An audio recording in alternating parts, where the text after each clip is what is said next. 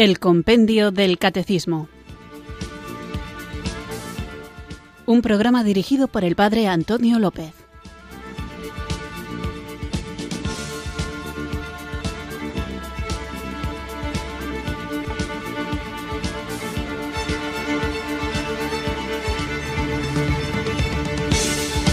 Muy buenas tardes, queridos oyentes de Radio María. Recibido un cariñoso saludo desde Irurzun, en Navarra, quienes sintonizáis un día más esta emisora de la Virgen, la radio que cambia vidas, para escuchar el compendio del catecismo, este programa diario en el que vamos desgranando número a número las preguntas y respuestas del compendio, donde se resume, se compendia toda la doctrina, la enseñanza de nuestra Santa Madre, la Iglesia Católica. Deseo que estéis teniendo un buen día, vamos ahora a mejorarlo todavía más con esta hora de estudio, de meditación, de reflexión, también de oración, de apostolado, porque todo lo que vamos aprendiendo nos tiene que servir no solamente para alimentar nuestro intelecto, sino para encender nuestro corazón y ponernos en marcha, haciendo de nuestra vida cristiana un testimonio para que vean los hombres nuestras buenas obras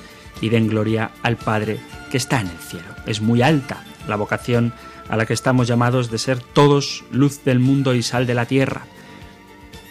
Quizá demasiado, ¿verdad?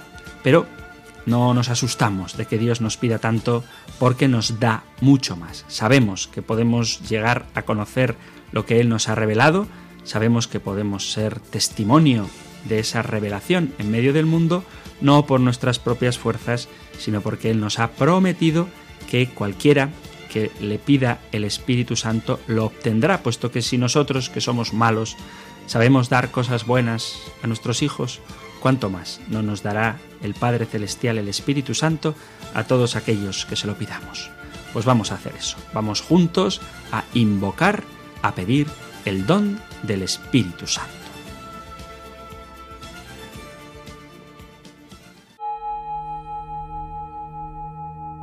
Ven Espíritu, ven Espíritu, ven Espíritu.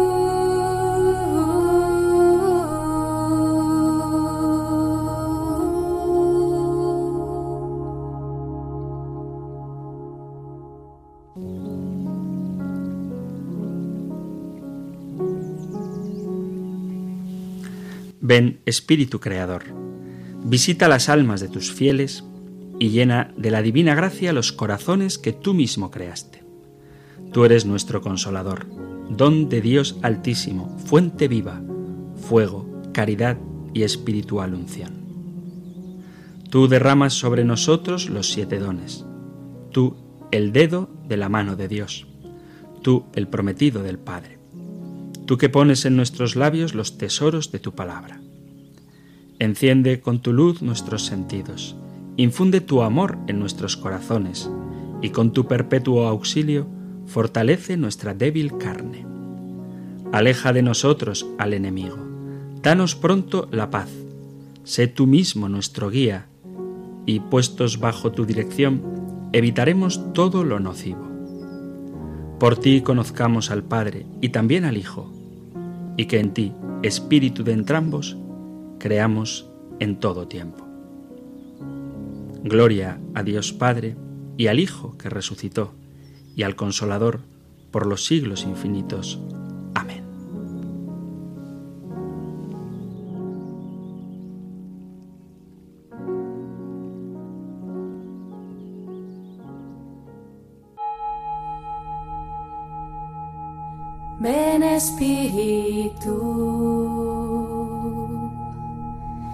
Ven Espíritu,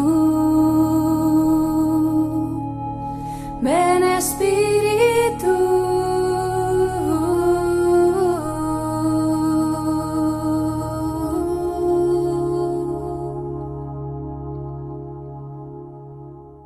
Vamos allá acompañados por el don del Espíritu con nuestro programa de hoy, pero antes, para contextualizar nuestro punto 17, que es del que vamos a tratar hoy, vamos a recordar de qué hablábamos en nuestro programa anterior. Veíamos el punto 16 del compendio del catecismo que planteaba la pregunta ¿a quién corresponde interpretar auténticamente el depósito de la fe?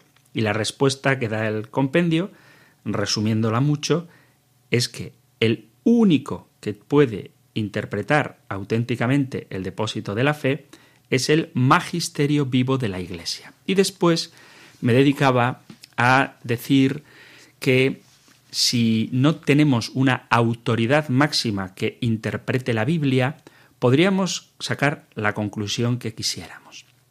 Para demostrar esto, me dediqué a dar algunas aparentes contradicciones entre diversos textos bíblicos. Y quizá, y pido perdón por ello, a alguien le pudo resultar un poquito escandaloso, porque, claro, si en un programa de catecismo, de doctrina, estamos diciendo que la Biblia se contradice, puede haber personas que pierdan la fe. Yo cuando estaba diciendo estas cosas era, era consciente del peligro real de que esto ocurriera. Pero me parece importante que, lo dije además, escuchemos el programa entero. Yo no quiero en absoluto generar dudas de fe, al contrario, lo que quiero es fundamentar la fe y hacer que sepamos dar razón de nuestra esperanza a todo aquel que nos la pida. Pero vivimos en un mundo en el que ya no se acata sumisamente la verdad y donde la Biblia se utiliza muchas veces para ir precisamente en contra de la verdad de la revelación. De hecho, comentaba que el primero en interpretar la Biblia a su manera fue el demonio, cuando tienta a Jesús con pasajes de la Sagrada Escritura, animándole a que se tire por el alero del templo fiado del Salmo 90. Por eso creo que es importante que nosotros como creyentes no caigamos en una especie de técnica del avestruz, que consiste en meter la cabeza debajo del ala para que, pensando que como nosotros no vemos al león que nos va a devorar, él no nos vea a nosotros. Por mucho que nosotros queramos negarlo, vivimos en un mundo que no acoge el Evangelio. De hecho, el propio Evangelio de San Juan, cuando comienza en el prólogo precioso, dice, vino a los suyos y los suyos no le recibieron.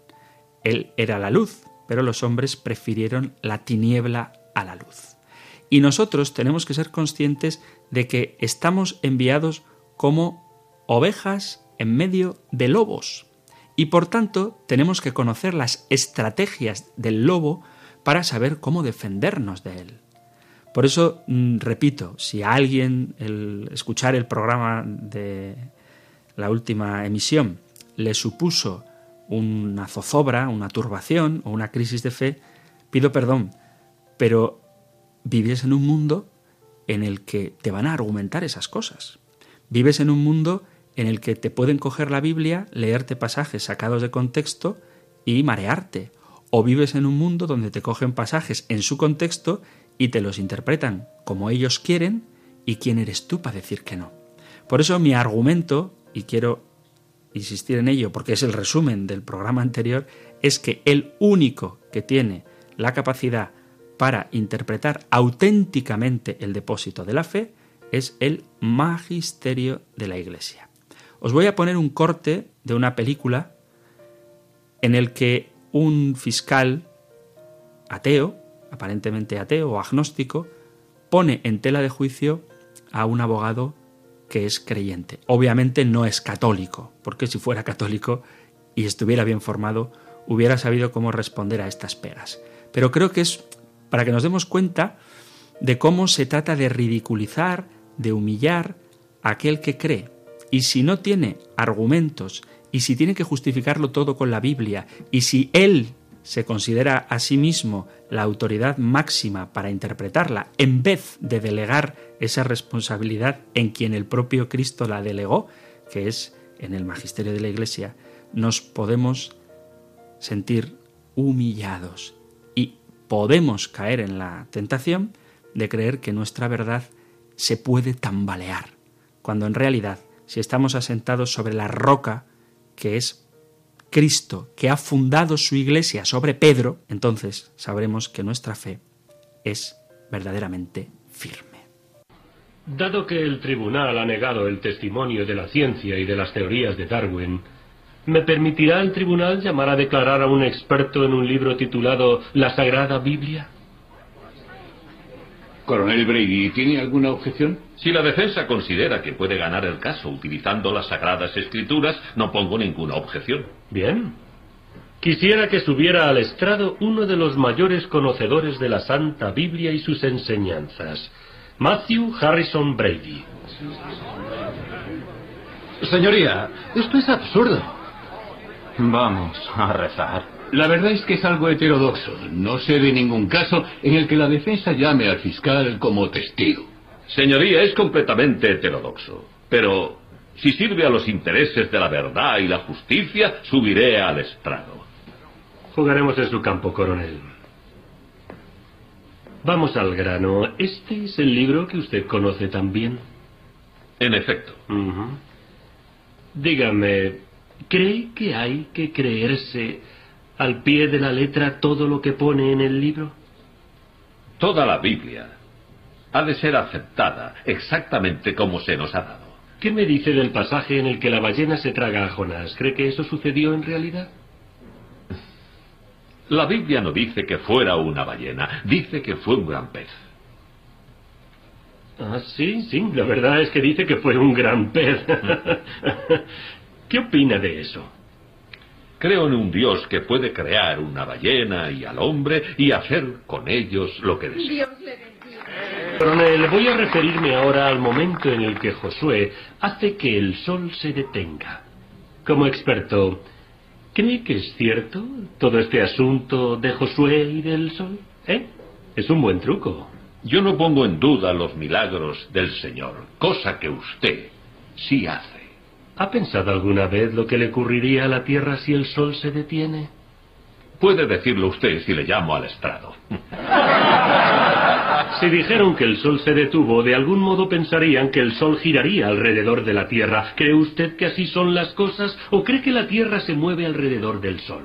Yo tengo fe en la Biblia. Y parece que no tiene mucha fe en el sistema solar. El sol se detuvo. Bien.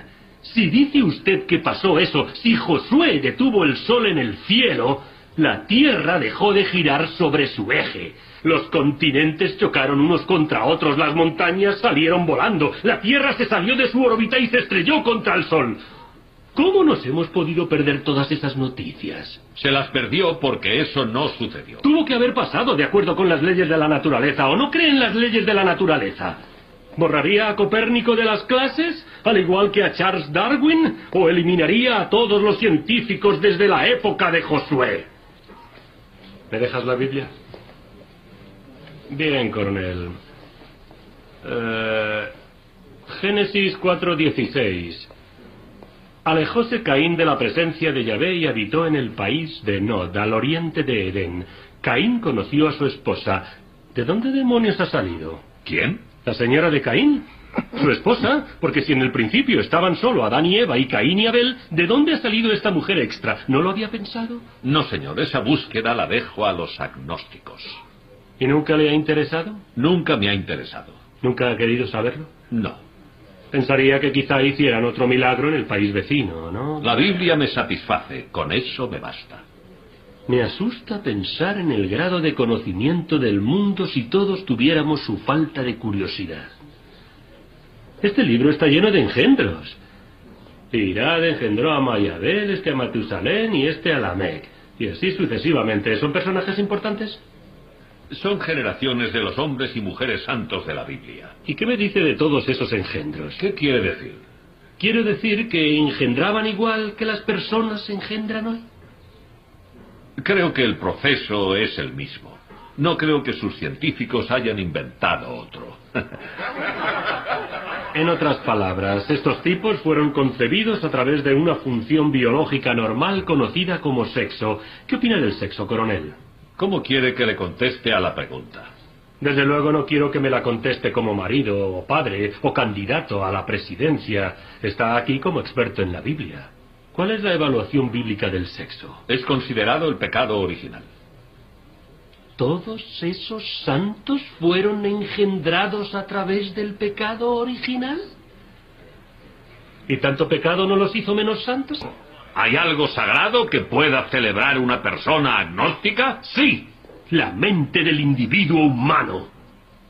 En el poder de un niño de aprenderse la tabla de multiplicar hay más santidad que en todas sus oraciones, amenes y osanas. Una idea es mayor monumento que una catedral. Y el avance del conocimiento humano es más milagroso que un bastón convertido en serpiente o la separación de las aguas. Vamos a detener el avance del progreso porque el señor Brady nos asusta con sus fábulas. Debemos abandonar nuestra fe en la agradable poesía del Génesis. No debemos abandonar la fe. La fe es lo más importante. Entonces, ¿por qué Dios nos castigó con la facultad de pensar? Señor Brady, ¿por qué niega la única facultad que tiene el hombre sobre las demás criaturas de la tierra, el poder de su cerebro para razonar? ¿Mm? ¿Cuántos años cree que tiene esta roca? Me interesa más la roca de los tiempos que los tiempos de las rocas. El doctor Page del Oberlin College me ha dicho que esta roca tiene más de 10 millones de años. Veo, señor Drummond, que finalmente ha podido incorporar un testimonio científico. Mire esto, señor Brady. Es un fósil de una criatura marina prehistórica que vivió hace millones de años cuando estas montañas estaban cubiertas de agua. Ya lo sé, la Biblia nos da una completa descripción del diluvio, pero su profesor se ha equivocado en las fechas. Esta piedra no tiene más de seis mil años. ¿Cómo lo sabe? Lo sé porque un gran estudioso de la Biblia, el prelado Usher, ha determinado la fecha y hora exactas de la creación. Sucedió en 4004 antes de Cristo. Bueno, esa es la opinión del prelado Usher. No es una opinión, es un hecho. Gracias. Al que el prelado llegó tras un cuidadoso estudio de la edad de los profetas del Antiguo Testamento. De hecho, determinó que Dios empezó la creación eh, el 23 de octubre de 4004 antes de Cristo, a las 9 de la mañana. ¿Hora del este o del oeste? Eso no lo aclaró el prelado. Y no era por la mañana, ya que Dios no creó el sol hasta el cuarto día. Correcto. ¿Y ese primer día era un día de 24 horas? La Biblia dice que un día. Sí, pero como no había sol, ¿cómo lo pudo saber? La Biblia dice que fue un día. Sí, pero un día literal, un día normal, un día de 24 horas. No lo sé. ¿Usted qué opina? Yo no opino de las cosas en las que no pienso. ¿Y opina de las cosas en las que piensa? ¿No es posible que ese primer día haya tenido 25 horas? No había manera de medirlo, de forma que no se puede decir. ¿Podría haber sido de 25 horas? Es posible. Ah, así que usted interpreta que el primer día registrado en el Génesis podría haber tenido una longitud indeterminada. Solo he dicho que el día referido podría no haber sido necesariamente de 24 horas. Podría haber tenido 25 o 30. Podría haber sido un mes. O un año. O 100 años. O 10 millones de años. La Biblia es un libro. Un buen libro, pero no el único libro. Es la palabra del Todopoderoso inspirada a los hombres que la escribieron. ¿Y cómo sabe que Dios no inspiró a Charles Darwin? Porque Dios me ha dicho que me oponga a las malas enseñanzas de ese ¿Dios hombre. le ha hablado a usted? Sí. ¿Y le ha dicho lo que es bueno y lo que es malo? Sí. ¿Y actúa de acuerdo con Sí. eso? ¿Y usted, Matthew Harrison Brady, mediante la oratoria o las leyes o lo que sea, ha sembrado la palabra de Dios por el resto del mundo? Les presento al profeta de Nebraska. Por favor. ¿Son así las cosas? ¿Dios le ha dicho lo que es bueno e ir contra Brady significa ir contra Dios? No, no, todos los hombres somos libres. Entonces, ¿qué hace Bertrand Cates en una cárcel de Hillsborough? ¡Orden! ¿Y si el señor Cates tuviera suficiente influencia y consiguiera que se dictara una ley que dijera que solo se enseñaran las teorías de Darwin en las escuelas. Eso es ridículo. En el mundo solo hay una gran verdad. Por supuesto, la verdad de Brady. Dios habla a Brady y Brady habla al mundo. Brady, Brady, Brady el Todopoderoso. El Señor es mi fuerza. ¿Qué pasaría si un ser humano inferior, como Gates o Darwin, tuviera la osadía de pensar que el Señor le ha dicho que el pensamiento de Brady no es tan santo? ¿Debe un hombre ir a la cárcel por enfrentarse a un autoproclamado profeta?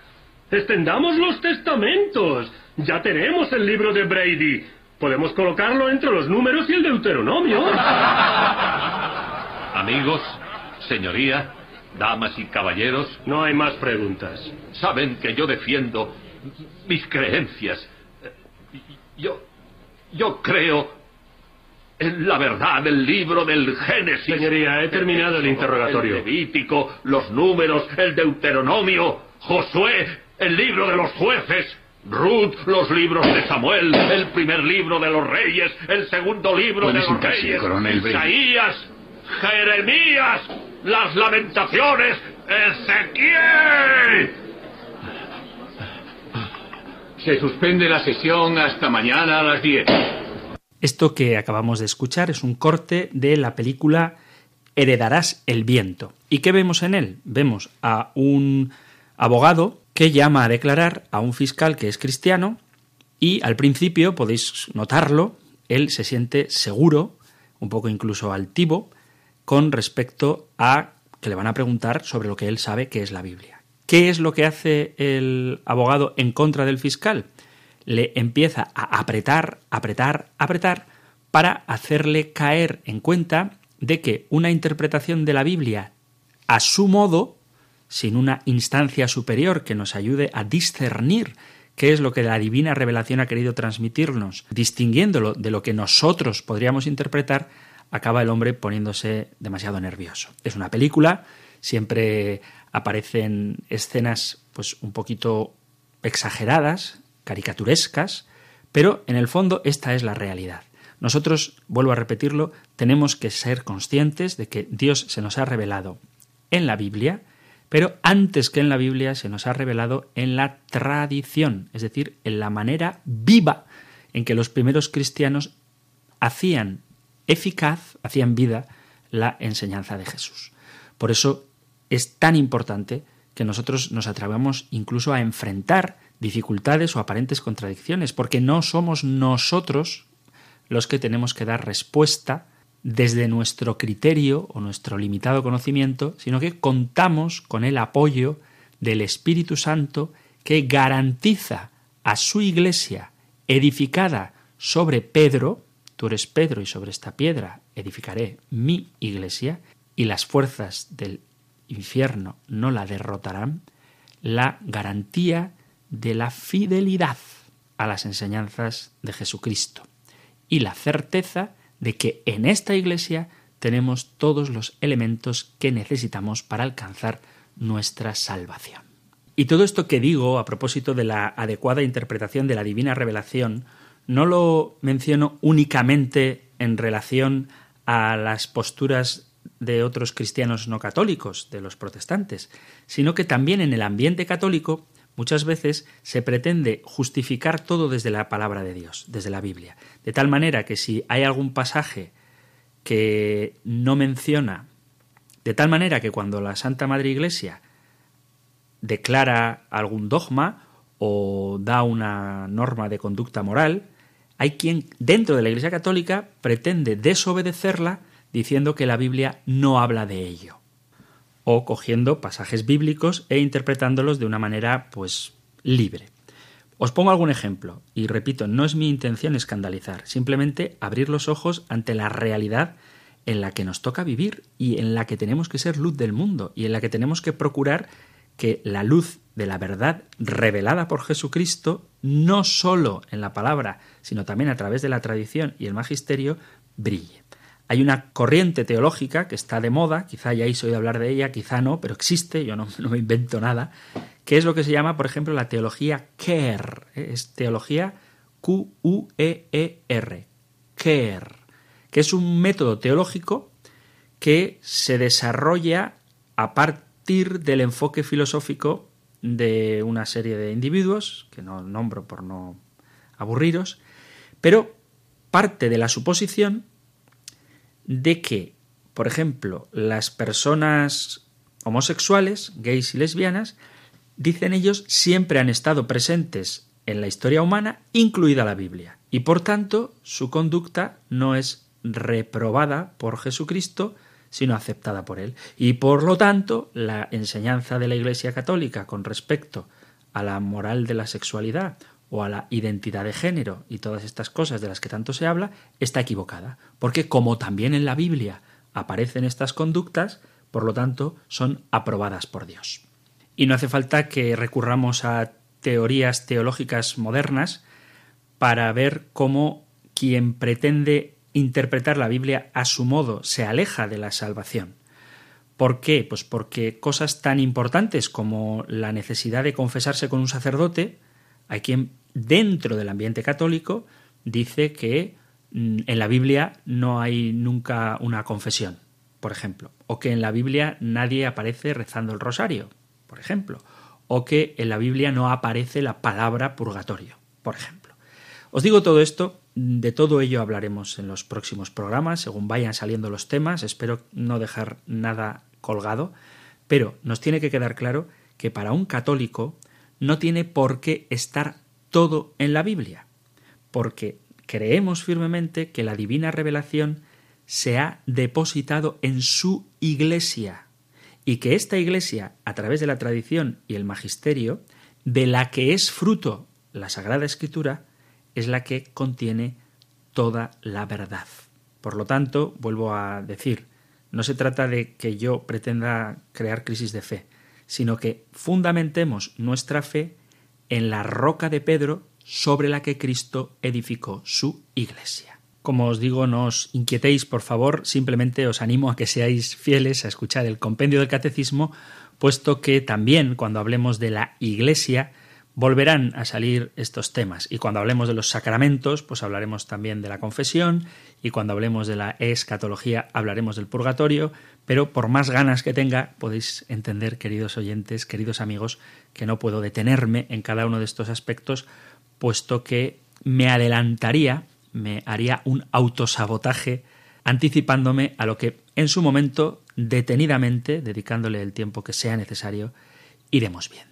Así que vamos a continuar ahora con el punto número 17 del compendio del catecismo. Pero antes vamos a relajarnos un poquito escuchando una canción. Sacramento de salvación, esposa tuya, Señor, piedras vivas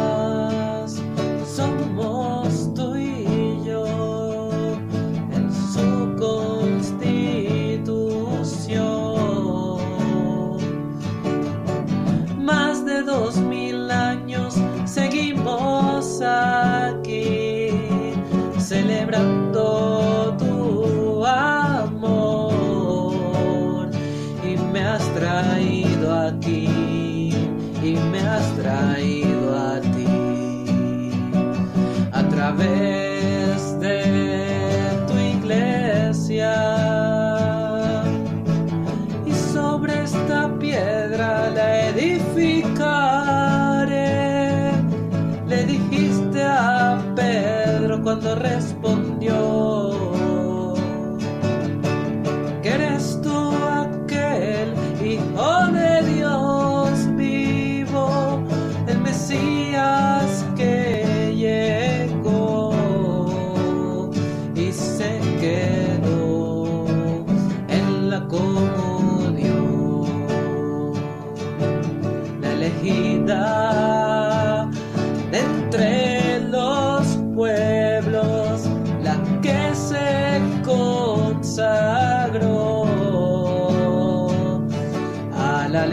side.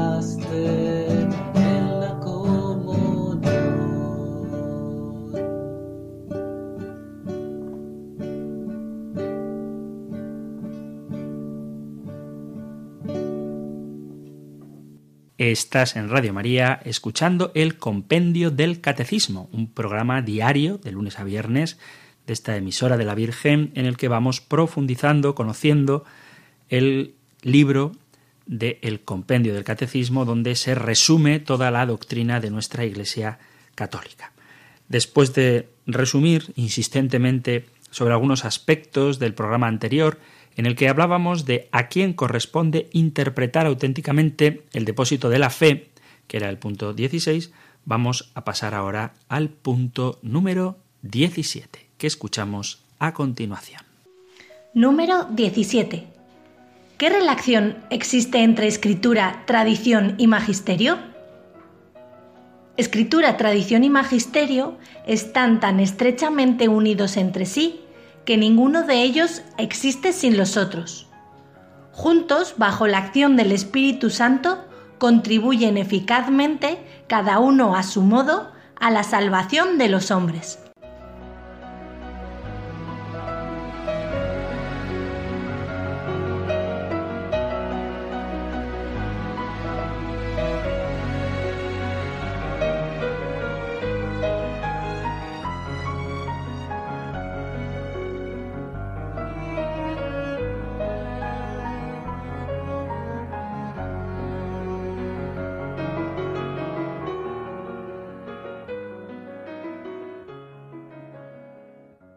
Bien, pues este que acabamos de escuchar es el punto número 17 del compendio.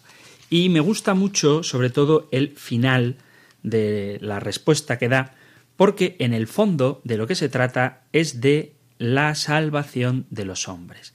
De ahí la importancia de adherirnos a la verdad y de no considerar que cualquier teoría a propósito de cómo aceptar o cómo interpretar la divina revelación es igualmente valiosa. No todo lleva a la salvación. Hay posibilidad de que uno esté errado y la buena voluntad no es necesariamente una excusa para aceptar cualquier error. Esto lo digo porque muchas veces nos podemos encontrar con personas que de buena voluntad hacen una interpretación, si queréis, más asequible, más dulce, más suave, más relajada, más adaptada, más mimetizada con el modo de actuar del mundo o con el propio modo de pensar, pero eso no significa necesariamente que ahí esté la verdad. De hecho, es muy corriente escuchar expresiones diciendo que la Iglesia debe adaptarse a los tiempos modernos y ciertamente debe adaptarse en su lenguaje, debe adaptarse en sus métodos, debe adaptarse a las nuevas tecnologías, a las nuevas sensibilidades, pero adaptarse para hacer que la verdad inamovible que Jesucristo nos ha revelado, que es su propia persona, que es el amor que el Padre nos tiene, que es el don del Espíritu Santo que nos quiere dar, para que esa verdad inamovible, digo, sea aceptada, acogida y entendida por el mundo contemporáneo. Pero lo que no podemos hacer nunca, porque sería traicionar el Espíritu de Dios, es que para que esta verdad sea mejor entendida o aceptada, que la cambiemos. No se trata de que el mensaje del Evangelio cambie para que sea aceptado por el mundo, sino que el mundo acepte el mensaje del Evangelio para que éste, el mundo, cambie y sea tal y como Dios lo quiere. ¿Para qué? Para que seamos felices ya en esta vida y alcancemos la salvación eterna. Entonces, sabiendo que de lo que se trata es de que alcancemos la salvación, ¿qué relación existe entre escritura, tradición y magisterio? Pues muy claro, el compendio del catecismo, como siempre, están tan estrechamente unidos que ninguno existe sin los otros. Saber qué es la Sagrada Escritura y qué contiene es relativamente fácil. Simplemente es leer lo que dice el Antiguo y el Nuevo Testamento. Eso es sencillo. Pero, ¿qué entendemos por tradición? Lo que la tradición nos enseña, la revelación que está presente en la tradición, no se encuentra en un único documento, no es tan fácil como tener una Biblia encima, sino que está en muchos de ellos. ¿Dónde especialmente? Pues en los textos, en los libros de los santos padres, de los padres de la Iglesia, también en la liturgia, en el modo como la propia Iglesia ha ido viviendo, celebrando el culto a Dios y en la reflexión teológica que hace que los cristianos podamos avanzar en este conocimiento del reino de Dios. ¿Qué relación hay entre la tradición y la escritura? Mirad, cuando decimos palabra de Dios sobre la Biblia, es verdad que es palabra de Dios, pero Dios también ha hablado a través de la tradición. Por eso, la única manera que tenemos para estar ciertos, para tener certeza de lo que creemos y de lo que nos enseña la Iglesia, para saber que aquello que estamos tratando de vivir no es un error, tenemos para ello el auxilio del magisterio de la Iglesia. Y así, el oficio de interpretar auténticamente, auténticamente significa oficialmente, autorizadamente, con autoridad, el oficio de interpretar auténticamente la palabra de Dios oral, tradición, o escrita, palabra de Dios, sagrada escritura, mejor dicho, porque la oral también es palabra de Dios, pues digo, el único que tiene la autoridad para interpretar la palabra de Dios oral o escrita es el magisterio de la Iglesia que ejerce en nombre de Jesucristo. Pero, y aquí está la importancia de la relación, entre magisterio, tradición y escritura, el magisterio no está por encima de la palabra de Dios, sino a su servicio, para enseñarnos lo transmitido, pues por mandato divino y con la asistencia del Espíritu Santo, lo escucha devotamente, el magisterio escucha la palabra de Dios, no la crea, no la inventa, escucha la palabra de Dios devotamente, lo custodia celosamente, él el magisterio lo ha recibido de Dios y por tanto tiene que transmitir aquello que Dios nos ha dado. No nos puede engañar dándonos otra cosa distinta de lo que el propio magisterio ha recibido. Y lo explica fielmente. Fielmente. Hay que explicarlo, como decía hace un ratito, adaptándonos al entendimiento de las distintas culturas o épocas o edades o sensibilidades, pero tiene que explicarse lo que se ha recibido. Y de este único depósito de fe, el único depósito de fe es la tradición y la escritura, el magisterio saca todo lo que nos propone como revelado por Dios para ser creído. Porque hay cosas que son de sentido común elemental. Y si yo quiero ser un buen católico, tengo que vivir de acuerdo con las enseñanzas de la Iglesia católica. Un auténtico discípulo de Cristo trata de seguir a Jesús y lo que Jesús nos enseña. Y en este sentido, el magisterio tiene mucho que decirme al mostrarme un camino fácil y seguro para buscar lo que quieren de mí Jesucristo y la Iglesia. En cambio, si yo hago lo que quiero, si no me dejo orientar por la Sagrada Escritura, la tradición y el magisterio, corro un enorme peligro de coger un camino equivocado que me puede llevar o a ningún lugar, en el mejor de los casos, o a perderme en el peor de los casos. Hace tiempo leía, hace mucho tiempo leí un artículo, no sé de quién era, pero me encantó, en el que decía que con la Iglesia pasa algo así como si uno dice, oye, ¿tú de qué equipo de fútbol eres? Y de no, yo soy del... Son ejemplos, ¿vale? Me imagino que habrá partidarios de ambos equipos, pero es un ejemplo. Y dice, ¿tú de qué equipo eres? Y dice, yo soy del, del, Real Madrid. Ahí va, el Real Madrid. ¿Te gusta el Real Madrid? Y dice, sí, sí, me encanta, me encanta.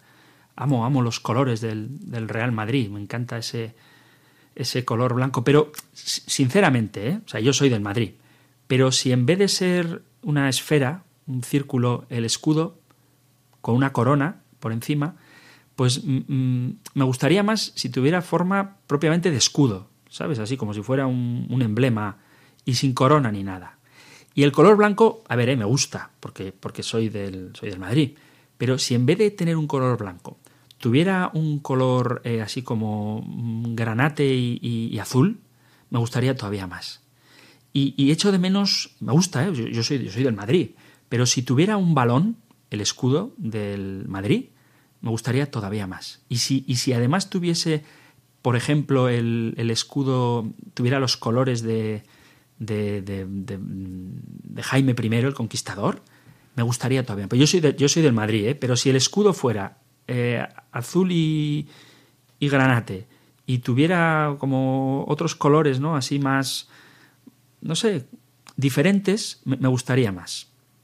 Pero tú de qué equipo eres? Yo, soy del, del, Madrid, del Madrid. Pero te gusta más el, el escudo del Barcelona, ¿no? Y dices, sí, sí, me, gusta más, sí. En realidad prefiero el escudo del Barcelona, pero, eh, pero soy del Madrid. Y, oye, ¿y, ¿y, qué te parece eh, Zidane, ¿no? el entrenador del, del, Madrid? Muy bueno, muy bueno. Yo soy del Madrid, me encanta. Pero ¿sabes quién me gusta de verdad? El que me encanta, o sea, el, el que me parece que es el mejor entrenador que podíamos tener. Kuman, Ronald Kuman. Ese, sí que me gusta. Me gusta más Kuman que Zidane. Pero, pero tú eres del Madrid, ¿no? Sí, sí, sí, sí, soy de Madrid pero me gusta más Kuman. Oye, pues no me puede gustar más Kuman. Ya, pero es que también te gusta más el escudo. Sí, sí, los colores me gustan más, pero soy del Madrid. Y de pronto este, este aficionado al Madrid empieza a cantar el himno del Barcelona. Y alguien le dijera, oye, pero que estás cantando el, el himno del Barça. Y dice, sí, sí, sí, es que es, que es muy bonito, es que me encanta, es, es que es fabuloso este himno. Ya, pero tú dices que eres del Madrid. Ya, ya, pero oye, soy del Madrid, pero me gusta más el himno del Barça. ¿Qué pasa? ¿No puedo? ¿Qué? Alguien le diría, hombre, si te gusta más el escudo del Barça, te gusta más el entrenador del Barça, te gusta más el himno del Barça, te gustan más los jugadores del Barça, ¿por qué eres del Madrid? Pues algo así habría que decir con respecto a la fe. Si no te gusta la enseñanza de la Iglesia, si no te gusta la tradición, si no aceptas el magisterio, si lo único que aceptas es la Biblia, pero eso sí, interpretada a tu manera, no puedes decir que eres católico. Por eso, hermanos, Dios se nos ha revelado, pero se nos ha revelado en su palabra, interpretada a la luz de la tradición, donde Dios también se ha revelado, y todo esto necesariamente transmitido, no como caído del cielo, así mágicamente, sino entregado a su Iglesia que a través de su magisterio nos lo ofrece a los creyentes para que alcancemos la salvación. Así que la revelación no escrita es lo que llamamos tradición, que no es sólo lo que ocurrió y no está escrito, sino que abarca más, abarca la vida de la Iglesia desde el principio, antes de ponerse por escrito. Y eso es lo que llamamos la tradición. Después apareció la Sagrada Escritura, pero la tradición continuaba viva. Por ejemplo, como digo, cómo vivían los primeros cristianos las enseñanzas de los padres de la Iglesia, las celebraciones litúrgicas, las devociones que fueron naciendo a lo largo de la historia en distintas partes del mundo, y esta riqueza, esta diversidad oral y escrita en la revelación, se conserva íntegra y fielmente se interpreta en lealtad al Espíritu Santo a través de los apóstoles y los obispos sucesores de los apóstoles. Y esto es lo que llamamos el magisterio de la Iglesia. Por tanto, el magisterio enseña la verdad sobre la palabra de Dios escrita y sobre la palabra de Dios no escrita, que es la tradición. Y tienen, como dice el compendio del catecismo, la autoridad de interpretarla de forma genuina, de manera auténtica. Y entre estos tres elementos, Sagrada Escritura, tradición y magisterio, dispuestos por Jesús como garantía de que la Iglesia mantendrá su doctrina invariable a través de los tiempos, esta armonía es fruto, es acción del Espíritu Santo. Y sobre este trípode se fundamenta la única revelación. No se trata de tres patas de una misma mesa, sino, si queréis, de tres raíces de un mismo árbol, que es alimentado por la savia del único Espíritu Santo. Por eso me gustaría, queridos oyentes, que quede claro que para un católico la Biblia es palabra de Dios, la tradición es palabra de Dios no escrita, pero Dios habla de muchas maneras, y el magisterio es quien hace llegar hasta nosotros fielmente esa única revelación que conduce a la salvación.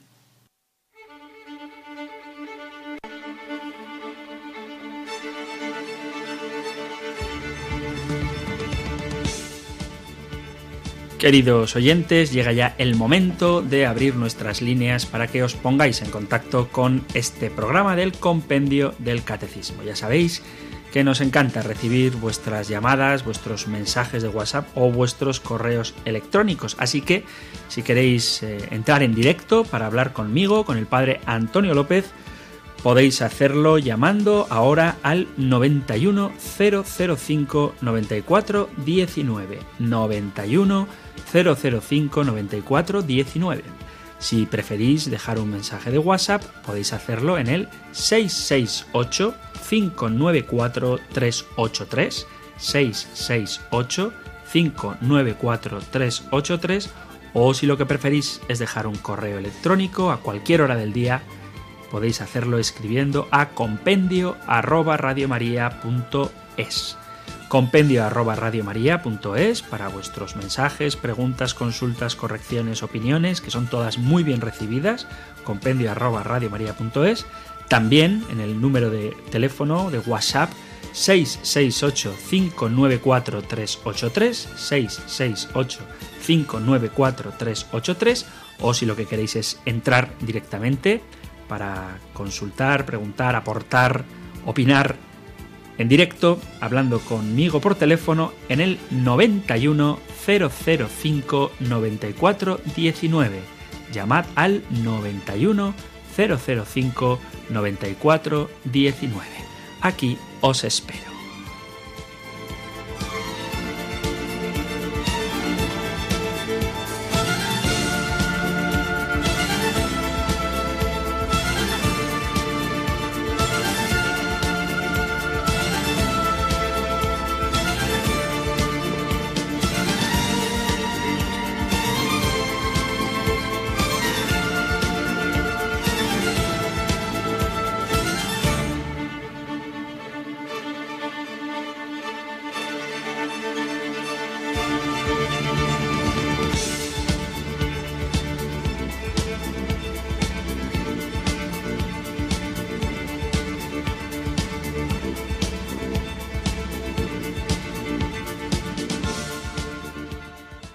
Estamos ya con nuestro teléfono 910059419, atentos a las llamadas de nuestros oyentes. Aquí en Radio María nos gusta estar cerca de la gente que escucha nuestros programas y desde el compendio del catecismo, pues también nos gusta participar directamente entablando conversaciones amistosas con nuestros oyentes. Os pido, por favor, que en la medida de lo posible seáis lo más concisos que podáis para que de tiempo a, de tiempo a atender todas las llamadas. Voy a intentar responder rápidamente a una pregunta que trataba de contestar en el anterior programa a propósito de la música protestante. Es una opinión personal. Hay personas, hay gente católica que dice que no hay que escuchar música protestante. En mi opinión, no existe música protestante, existen autores protestantes y hay muchas canciones muy bonitas de autores protestantes que como católicos podemos escuchar y que nos pueden ayudar. El problema de la música protestante es que si uno se dedica solo a escuchar canciones de autores protestantes, va a morir por inanición, es decir, canciones que nunca hablan de la adoración eucarística o del amor y la sumisión a la Iglesia o de la Virgen María o de la intercesión de los santos, pues al final falta algo.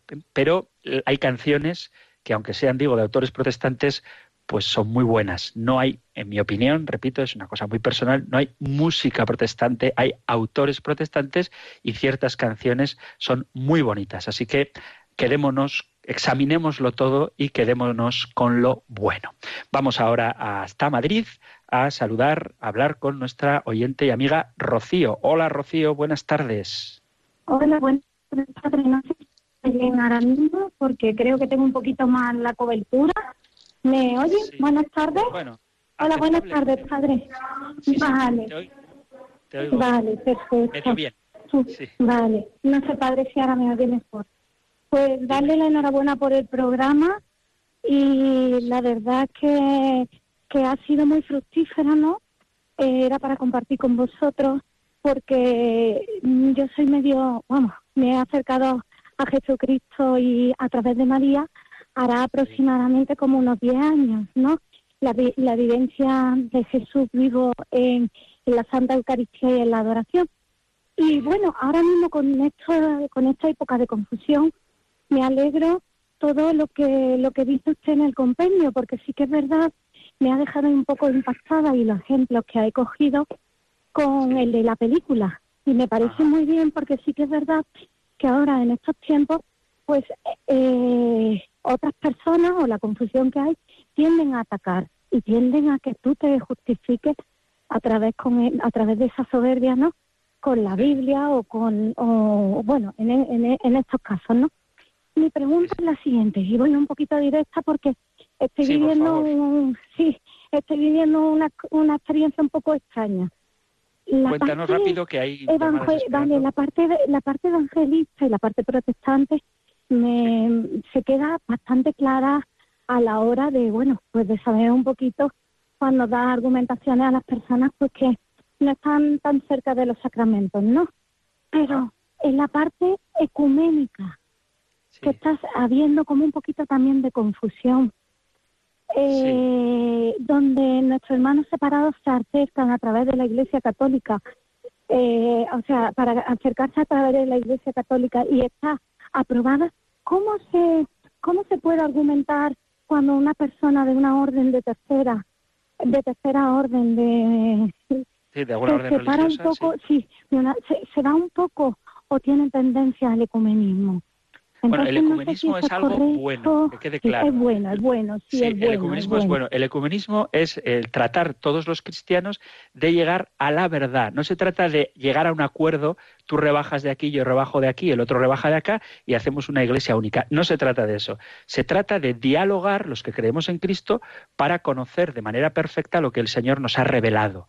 De, de, esto también tendremos ocasión de hablar. Pero el ecumenismo es algo bueno. Se trata del diálogo entre los cristianos para conocer en profundidad la divina revelación. Por eso tenemos que partir de la escritura, ya que la tenemos en común, pero tenemos que luego dar el paso para enseñar, para mostrar que Dios se ha revelado en la escritura y en la tradición y en el magisterio. Entonces, cuando un hermano no católico acepta la escritura, la tradición y el magisterio, si es honesto, pues se hace católico. De hecho, muchos no católicos se han convertido, el ejemplo quizá más llamativo es el cardenal John Henry Newman, ya santo, pues se han convertido precisamente estudiando historia, estudiando a los santos padres. Pero si tienes ocasión de hablar con hermanos no católicos, eso es algo positivo, es algo bueno, algo que hay que fomentar y hay que buscar foros de comunicación. Así que muchas gracias, Rocío. Saludamos rápidamente a María Esther de La Coruña. Hola, María Esther. Hola, buenas tardes. Buenas tardes. Bueno, pues muy, muy contenta por entablar ahora con ustedes y, y también me gustaría aportar un poco, porque, a ver, yo me gusta a la familia, como mm, usted dice, viene una tradición. A mí me la pasaron mis abuelos, mis padres, y bueno, reconocí siempre, pues como San José, tuve muy, muy buenos padres y muy buena abuela, me, me enseñó siempre la doctrina cristiana, y entonces Pues es como una tradición. Y entonces es un alabar a Dios, pero ahora lo, lo de los hijos ya es distinto, porque vienen tantas, tantas cosas, el mundo tan revirado, como se dice, y claro, me dice el otro día, mi hija me dice, mamá, un hombre muy listo que estaba estudiando para cura y, y que em, em, eh, le dije, empezó a, a, ¿cómo se dice?, a estudiar todas las religiones que se formaron el primer día.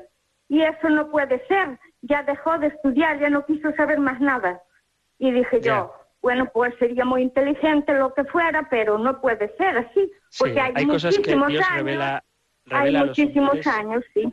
Sí. Digo que hay cosas que revela Dios a los humildes y las oculta a los sabios y entendidos. De todas formas, hablar de todas las religiones del primer día es un poco complicado porque cada historia, o sea, cada religión tiene su propia historia y es bueno conocerlas. Pero tampoco se puede valorar todas por igual porque ni filosófica, ni antropológica, ni teológicamente tienen el mismo valor. Iremos hablando de estos temas. Así que muchas gracias, María Esther, por tu llamada y rápidamente saludamos a Manuel de Sevilla, pero si puede ser brevísimo, te lo agradeceremos. Manuel. Pues eh, eh, sí, voy a cortar lo posible. Gracias por su programa. Eh, Era referente a una pregunta del programa anterior, en la institución de Jesús en la Eucaristía, porque dijo, el- e- este es mi cuerpo y no esto es mi cuerpo. Y lo voy a resumir. Este es mi cuerpo, para mí me está diciendo, este soy yo. El nombre que, di- que como Dios le dio a Moisés para el faraón, como, como le dio a la samaritana, y está para, que está para venir el Mesías, ese soy yo, eh, andando sobre el agua. Soy yo, no temáis. Eh, Getsemaní, cuando creen en Jesús, Jesús Nazaret, soy yo. Entonces, para mí, este es mi cuerpo, eh, este soy yo, y, y si dice esto es mi cuerpo, es como el que esto soy yo, eh, esto soy yo y esto soy yo, es como si esto soy un, un- un pan, un trozo de pan, que es la versión que dan los evangelistas, que es que un signo simbólico. Por eso para mí es, este es mi cuerpo, este soy yo, que es el nombre de Dios. Y si dice esto, es como que es una cosa, esto soy yo, como este, que como que es un pan, como un trozo de pan. Bueno, es que más, padre. realmente, si me permites muy brevemente, eh, yo creo que cuando cogemos el cuerpo de Cristo y decimos esto es mi cuerpo, estamos diciendo esto, que es pan, es mi cuerpo porque ya no es pan, es mi cuerpo, sangre, alma y divinidad. ¿eh? Entonces lo importante, vuelvo a repetir, es que esto que el sacerdote está mostrando al pueblo es el cuerpo de Cristo.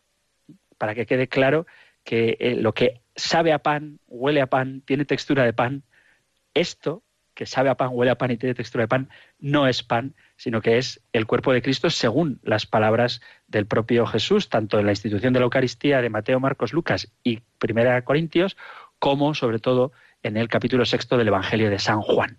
Pero bueno, queridos amigos, gracias Manuel por tu aporte. Vamos a despedirnos ya rápidamente, que se nos hace tarde, con esta bendición del libro de los números. El Señor te bendiga y te proteja, ilumine su rostro sobre ti y te conceda su favor. El Señor te muestre su rostro y te conceda la paz. Muchas gracias por escuchar el compendio, gracias por estar ahí y si queréis volvemos a encontrarnos aquí en Radio María en el próximo programa del compendio del Catecismo. Un abrazo.